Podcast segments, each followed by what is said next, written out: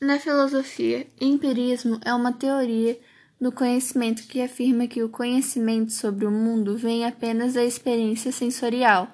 O empirismo enfatiza o papel da experiência e da evidência.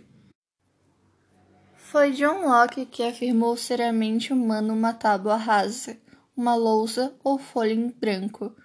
Depois, com a experiência sensória, dados são fornecidos à mente havendo a produção de ideias simples. Dos estudos dessas ideias, conjugadas às novas e repetidas experiências, o homem pode formar ideias complexas.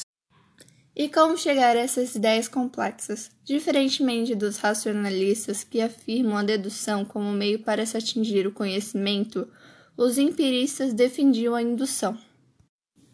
A indução é o raciocínio que, após considerar um número suficiente de casos particulares, conclui uma verdade geral. A indução, ao contrário da dedução, parte de dados particulares de experiência sensível.